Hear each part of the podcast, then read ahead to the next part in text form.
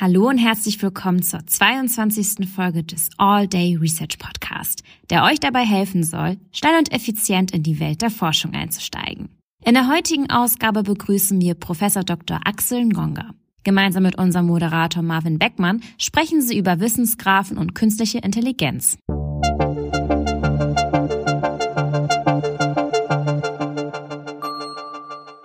All Day Research Podcast.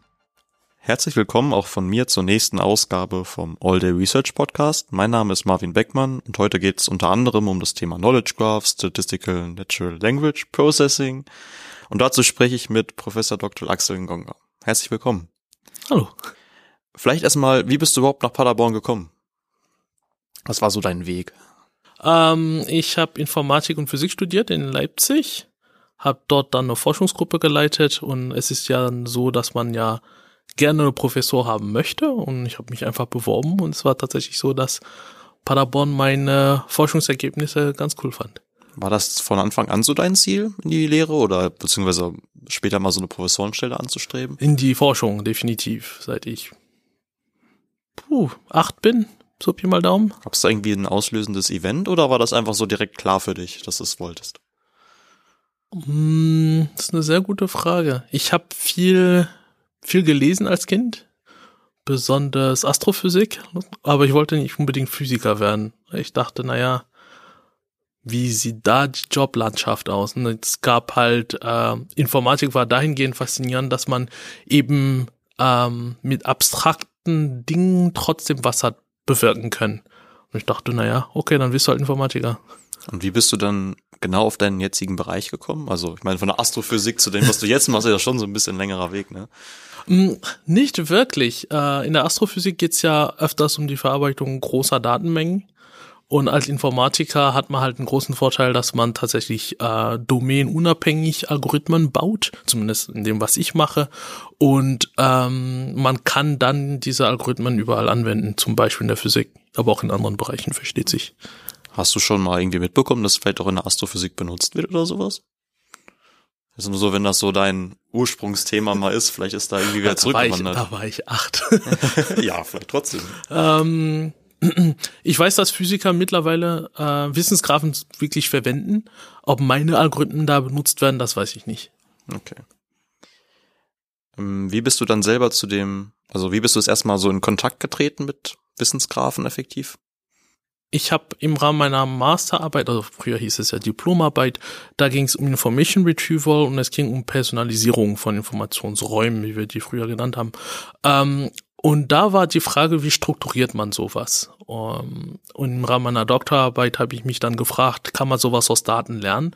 Aber es war noch notwendig, sich eine formale Struktur zu überlegen, wie man oder in der sowas eingebettet werden kann, sprich die Ergebnisse der Berechnung. Und da waren Wissensgrafen, die hießen damals nicht so, aber Wissensgrafen war tatsächlich, waren die richtige Datenstruktur dafür. Wie hat sich, also wenn du meinst, das war damals anders, wie hat sich das in den letzten Jahren so entwickelt? Was ist so deine, also deine Einschätzung dazu? Na, die Wissensgrafen sind ähm, als Begriff populär, seitdem Google wirklich den Begriff Wissensgrafen benutzt hat. Ähm, aber Wissensgrafen als Begriff gibt es seit den 70ern. Ähm, und die Entwicklung ist jetzt tatsächlich, große Unternehmen haben gesagt, sie wollen letztendlich Wissensgrafen benutzen. Wir haben im Semantic-Web-Bereich Wissensgrafen gemacht, ohne die Wissensgrafen zu nennen. Bei uns waren es Wissensbasen, ähm, Begriff aus der Logik, so aus den 70ern auch. Ähm, genau, und es gab dann diese Konvergenz, Wissensbasen, Wissensgrafen, Datengetrieben, äh, gegen Logik getrieben, die sind dann zusammengekommen. Das ist jetzt die Entwicklung, die man beobachtet im Bereich, besonders im Bereich neurosymbolisches Lernen, wo man halt versucht, ähm, eben strukturierte Daten über Einbettung oder vektorielle Beschreibungen letztendlich zu lernen bzw. zu beschreiben. Im Vorfeld, ich habe mir ja auch so ein bisschen die Begriffe angeguckt was ich so oft gesehen habe, dass zum Beispiel im Bereich Wissen dieser Begriff gar nicht so zwingend klar definiert ist. Also dass es da irgendwie so mehrere Definitionen für gibt. Was ist so deine, wie würdest du es für dich selber definieren? Knowledge und Knowledge Representations, Knowledge Graphs. Wie würdest du das für dich selber also definieren? Wissen werde ich jetzt nicht versuchen zu definieren. Okay. Das ist tatsächlich ein Forschungsgebiet in der Philosophie. Für mich äh, fängt es da an, wo ich letztendlich konkrete Daten habe und äh, die versuche zu beschreiben. Äh, Wissensgraphen ähm, sind formal ziemlich sauber definiert, aber es gibt sehr viele Ausprägungen davon. Äh, Wissensgraphen sind formal Hypergraphen ähm, der Form, dass die ähm, dass der Ursprung der Kanten und das Ende der Kante, sprich letztendlich ein Triple HET, Head, Relation Tail, dass Head und Tail aus einer bestimmten Menge kommen, eine Menge der Entitäten und R aus der Menge der Relation. Das ist die formale Definition von Wissensgraphen. Aber es gibt sehr viele Ausprägungen, sprich man kann noch Logik dazu packen, man kann E erweitern, beziehungsweise ausdifferenzieren und so weiter und so fort. Und ja, man findet halt dann in unterschiedlichen äh, Publikationen dann verschiedene Ausprägungen davon. Wissensgraphen finden ja auch in ganz verschiedenen Bereichen effektiv ihre Anwendung. Es gibt verschiedene Zwecke, wofür man die benutzen kann. Kannst du da vielleicht so ein bisschen Einsicht geben, was so die populärsten Benutzungen oder Zwecke sind? Also sehr populär sind Wissensgraphen im Bereich Information Retrieval, sprich bei Suchmaschinen. Ähm, wenn man Google benutzt und diese kleine Box sieht, äh, rechts meistens, ähm, das ist letztendlich ein Ausschnitt aus dem Google Knowledge Graph. Ähm, die sind in der Biomedizin extrem populär, einfach weil dies halt ermöglichen, sowohl äh, Daten als auch Axiome über Daten zu modellieren, sprich letztendlich ähm, nicht nur die Daten, sondern auch was die Daten bedeuten und was man aus den Daten inferieren kann. Da spielen sehr formale Apparate, Beschreibungslogiken insbesondere eine zentrale Rolle. Und ähm, die werden zunehmend im Bereich äh, Medizin, im Bereich Finanzen, letztendlich in allen datengetriebenen Bereichen benutzt, einfach weil die sehr flexibel sind, indem wir die Daten repräsentieren, auch in dem, wie man äh, mit Daten dann inferieren kann. So, wir haben hier so ein paar kleine Entweder-Oder-Fragen für dich. Okay. Also sag einfach so direkt, was du lieber magst und dann einfach ganz spontan raus aus dem Bauch. Okay. Bier oder Wein? Weder noch. Berge oder Meer? Berge.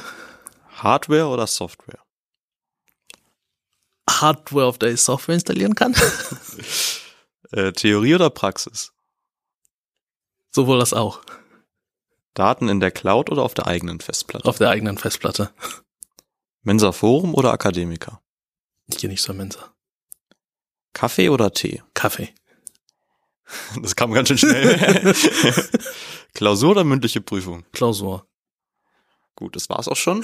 ähm, ich glaube, so ein bisschen Eindruck hat man schon von dir bekommen. Ähm, gehen wir mal so ein bisschen in das, was du so in deinem Alltag machst. Mhm. Wie kann man denn dein eigenes Forschungsfeld vernünftig abstecken? Ich meine, du bist ja sehr breit aufgestellt, aber wie kann man das so ein bisschen eingrenzen vielleicht?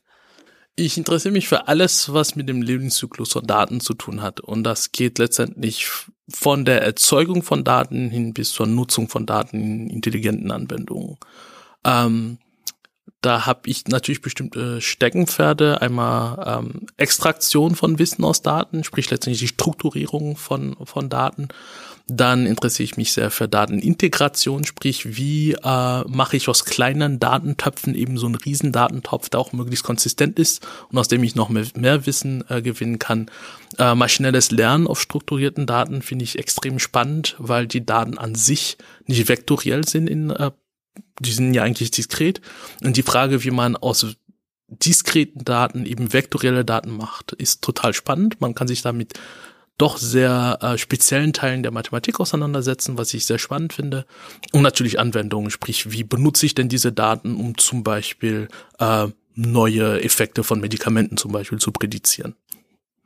Was waren so deine größten Erfolge, die du bisher so hattest? Also ich meine, vielleicht hast du viele gehabt, würde ich jetzt nicht ausschließen. Also ich glaube auch, so wie ich es mitbekommen habe. Aber was war so das, was du, vielleicht auch das, worauf du so am meisten stolz bist? Wie misst man Erfolg? Gegenfrage. Hm, gute Frage. Also es gibt natürlich dieses diese klassischen Maßstab, ähm, den man vielleicht anlegt mit Zitaten, wie viele Zitate man hat. Für mich persönlich wäre das jetzt nicht der Maßstab. Ähm, man könnte es einerseits so messen, wie viel Impact hat es vielleicht gehabt. Also was war wirklich der Einfluss zum Beispiel auf gesellschaftliche Themen. Ähm, aber viel besser, also für mich viel mehr ist es eher so, für, also es ist eher so eine persönliche Einschätzung. Hat dieses Thema mich selber zum Beispiel als Person weitergebracht, vielleicht auch, hat das meinen Forschungsbereich oder das, woran ich selber forsche, groß weitergebracht? Wie wär's für dich? Das ist sehr schwer zu sagen. Äh, ich meine, das, was man macht, macht man ja auch gerne und äh, ich gebe mir Mühe, eben Dinge, die ich nicht gerne mache, eben nicht zu machen.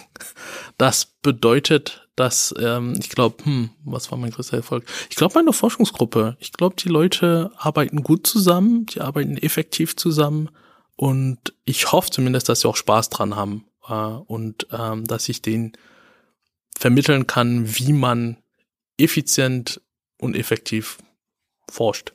Das ist, glaube ich, so mein Job zurzeit. Das klingt gut. Forschst du selber auch noch viel oder bist du wirklich primär in dieser leitenden Rolle momentan? Ich mache auch viel. Äh, ich bin, ich gebe mir höchste Mühe bei jedem Paper äh, auch mitzumachen tatsächlich.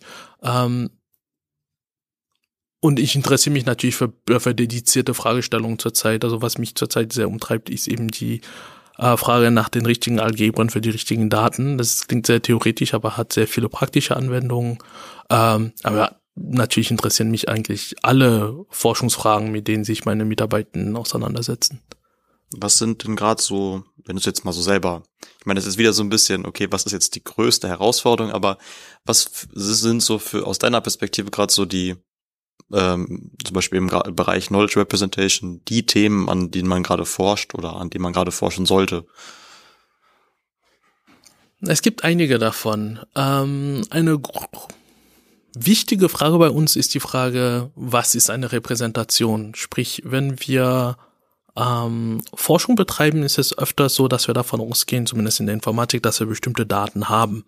Und äh, wir nehmen klassischerweise eben diese Repräsentation von Daten und sagen, das ist die Repräsentation, mit der wir eben die Daten äh, verarbeiten werden oder aufgrund derer wir äh, Daten verarbeiten werden. Ähm, das ist nicht unbedingt korrekt. Ähm, ein gutes Beispiel sind eben Wissensgrafen, wo wir diskrete Daten zunächst einmal haben, aber für maschinelles Lernen eben äh, eine vektorielle Repräsentation suchen. Aber wenn wir sowas wie ähm, Anfragenbearbeitung, letztendlich Queries bearbeiten wollen, da ist eine tensorielle Repräsentation die bessere Repräsentation, die effektivere. Ähm, und wenn es einmal darum geht, dass man diese Daten exploriert, sprich über einen Browser oder dergleichen verarbeitet, dann ist eine natürlichsprachliche Repräsentation die, be die bessere. Und bisher ist es so, dass es alles, alles manuell gemacht wird. Sprich, wir entscheiden manuell, welche Repräsentation wir für welche Aufgabe nehmen. Und es gibt noch keine vernünftige Theorie, darüber, was eine vernünftige Repräsentation ist, was eine gute Repräsentation ist und wie man eben eine gute Repräsentation auswählt für eine bestimmte Aufgabe. Das ist ein Forschungsfeld, wo es noch sehr wenig gibt und wo ich glaube, dass man noch sehr viel tun kann.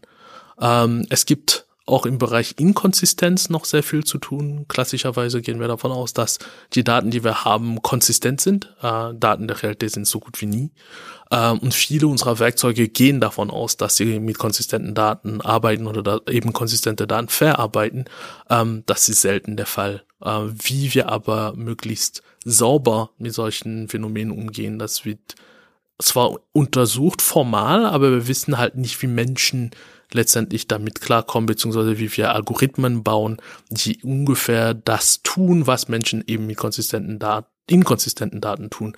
Äh, wir wissen aber, dass Menschen extrem gut darin sind, mit inkonsistenten Daten umzugehen. Ähm, und die dritte Frage, die ganz zentral ist, ist natürlich die Frage nach Erklärbarkeit, sprich, wie kreieren wir bessere Schnittstellen zwischen Daten, Menschen und Algorithmen? Meine, du hast es jetzt ja auch schon mit Erklärbarkeit zum Beispiel angeschnitten. Ein großer Bereich bei dir ist ja auch Machine Learning, der damit reinfließt. Mhm. Was sind denn so ähm, die klassischen Szenarien, wo Machine Learning und Knowledge Representation sich wirklich kreuzt? Überall. Äh, bei, bei jedem Machine Learning Verfahren gehen wir ja davon aus, dass wir irgendwas repräsentieren und irgendwas klassifizieren, beziehungsweise da über irgendwelche Daten halt eine Regression laufen lassen. Ähm, bei allen Daten ist es klassischerweise so zumindest, dass wir eine Ausgabe haben, die wir interpretieren können oder interpretieren müssen tatsächlich. Und da ist natürlich die Frage, wie macht man das? Und das geht nicht, wenn wir da keine Wissensrepräsentation irgendeiner Art einsetzen, sei es halt eine implizite in unseren Köpfen oder eine explizite, in dem die Daten halt bereits so vorliegen. Ähm, äh, ganz besonders wichtig für uns äh, sind die Schnittstellen, wo es um Erklärbarkeit geht, sprich, was uns interessiert, sind insbesondere ML-Verfahren, die intrinsisch erklärbar sind, ergo, wo die Modelle entweder verbalisiert oder zumindest so repräsentiert werden können, dass sie auch von Nicht-Domain-Expertinnen und Experten verstanden werden können. Ähm, wir machen viel im Bereich äh, an der Schnittstelle zwischen formaler Logik und maschinellem Lernen und äh, bedienen aber natürlich Algorithmen, wir kreieren Algorithmen, die zeiteffizient sind, weil die klassischen Verfahren aus der Logik eben es nicht sind, aber trotzdem ihre äh, Erklärbarkeit beibehalten. Das sind so die zentralen Schnittstellen für mich. Ihr habt ja gerade auch recht viele Projekte nebenbei laufen. Wir können jetzt nicht alle ansprechen. ähm, aber eins, was ja relativ neu ist, ist noch Sale. Das mhm. hat ja relativ neu gestartet. Möchtest du vielleicht so ein bisschen was darüber erzählen?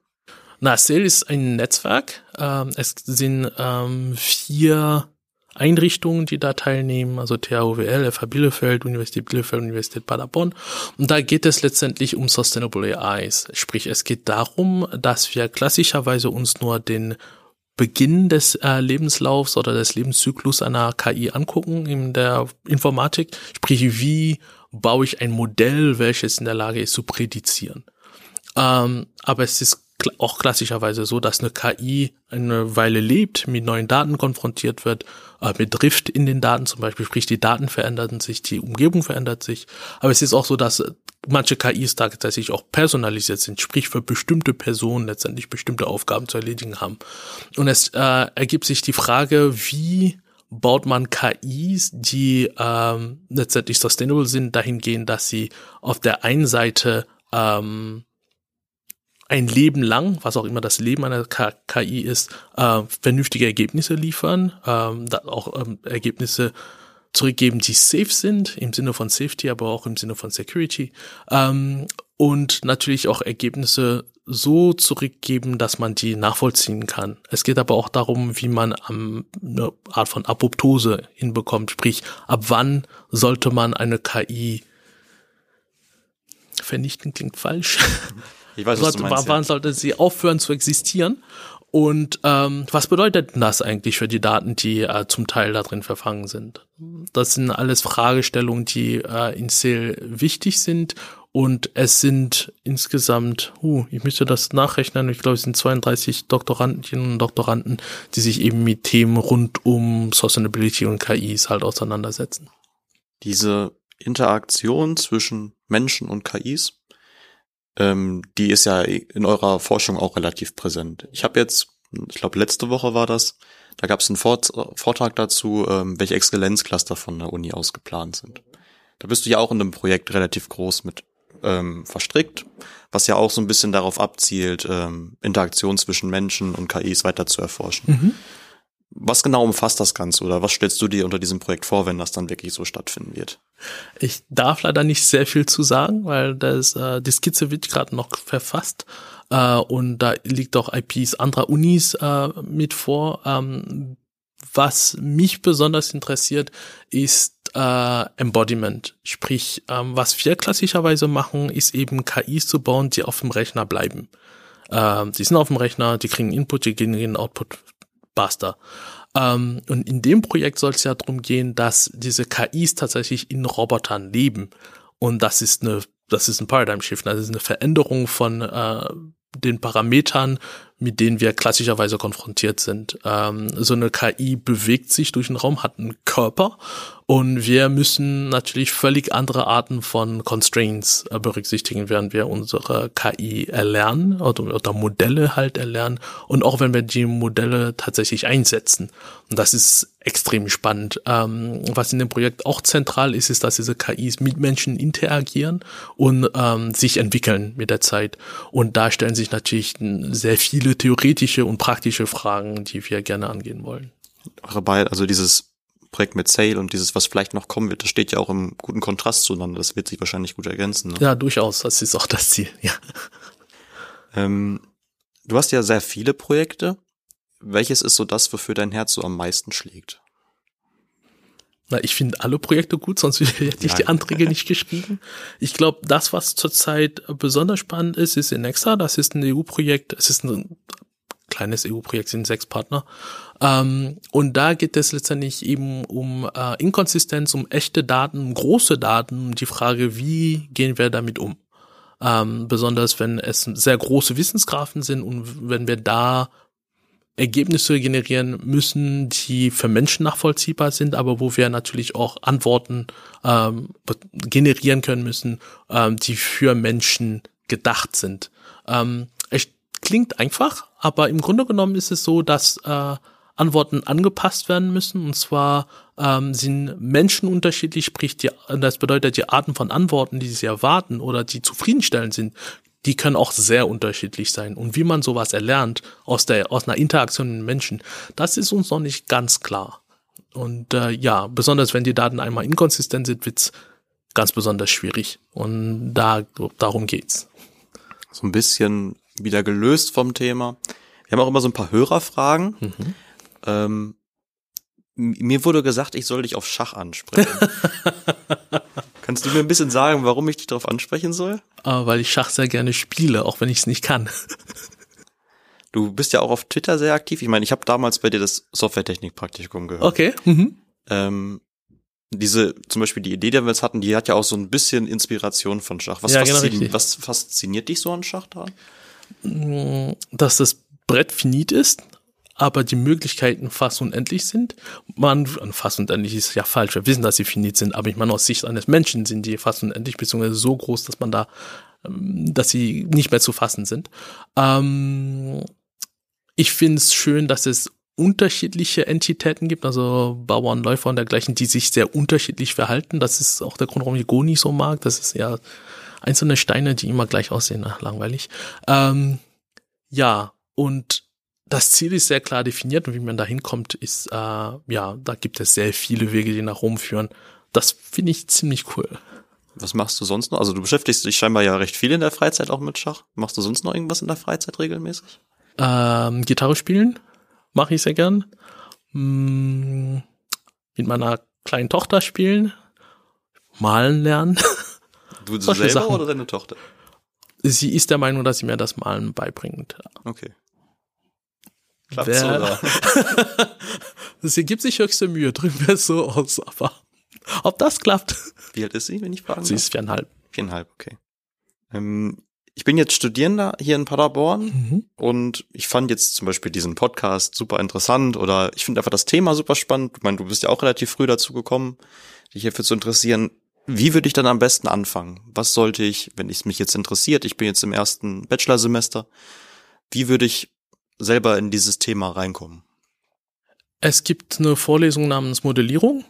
Die sollte man hören. Da lernt man tatsächlich, wie man Daten modelliert und das ist ganz zentral. Dann gibt es eine Vorlesung Semantic Web für Bachelorstudierende.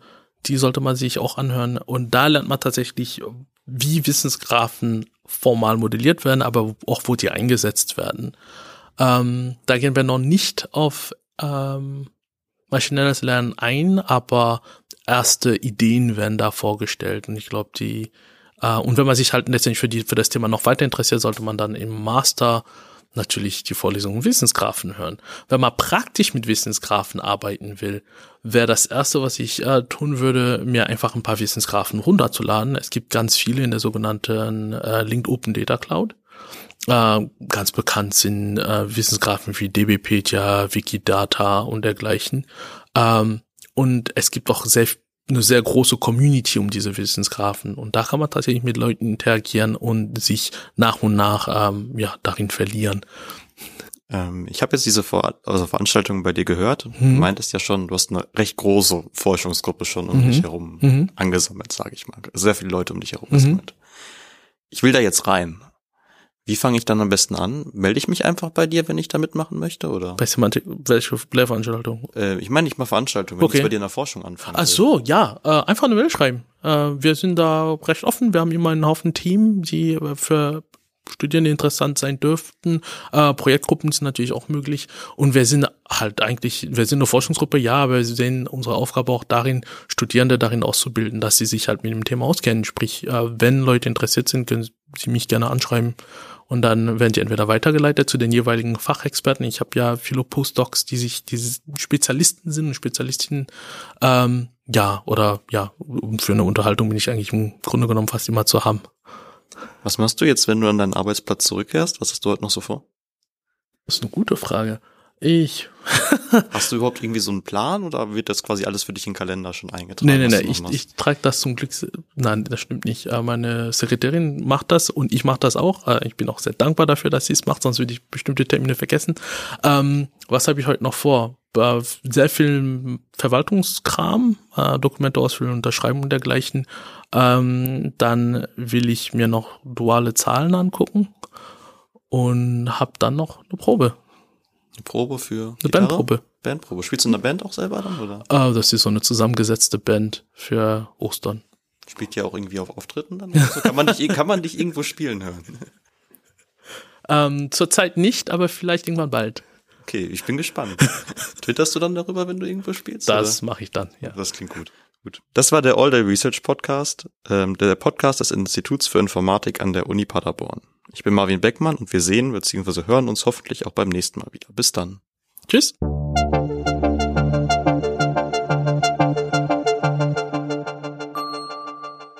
All Day Research Podcast.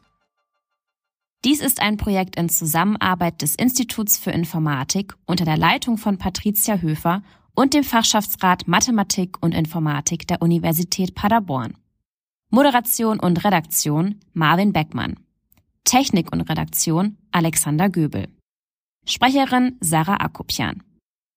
Ihnen gefällt der All Day Research Podcast? Dann lassen Sie gerne eine Bewertung da.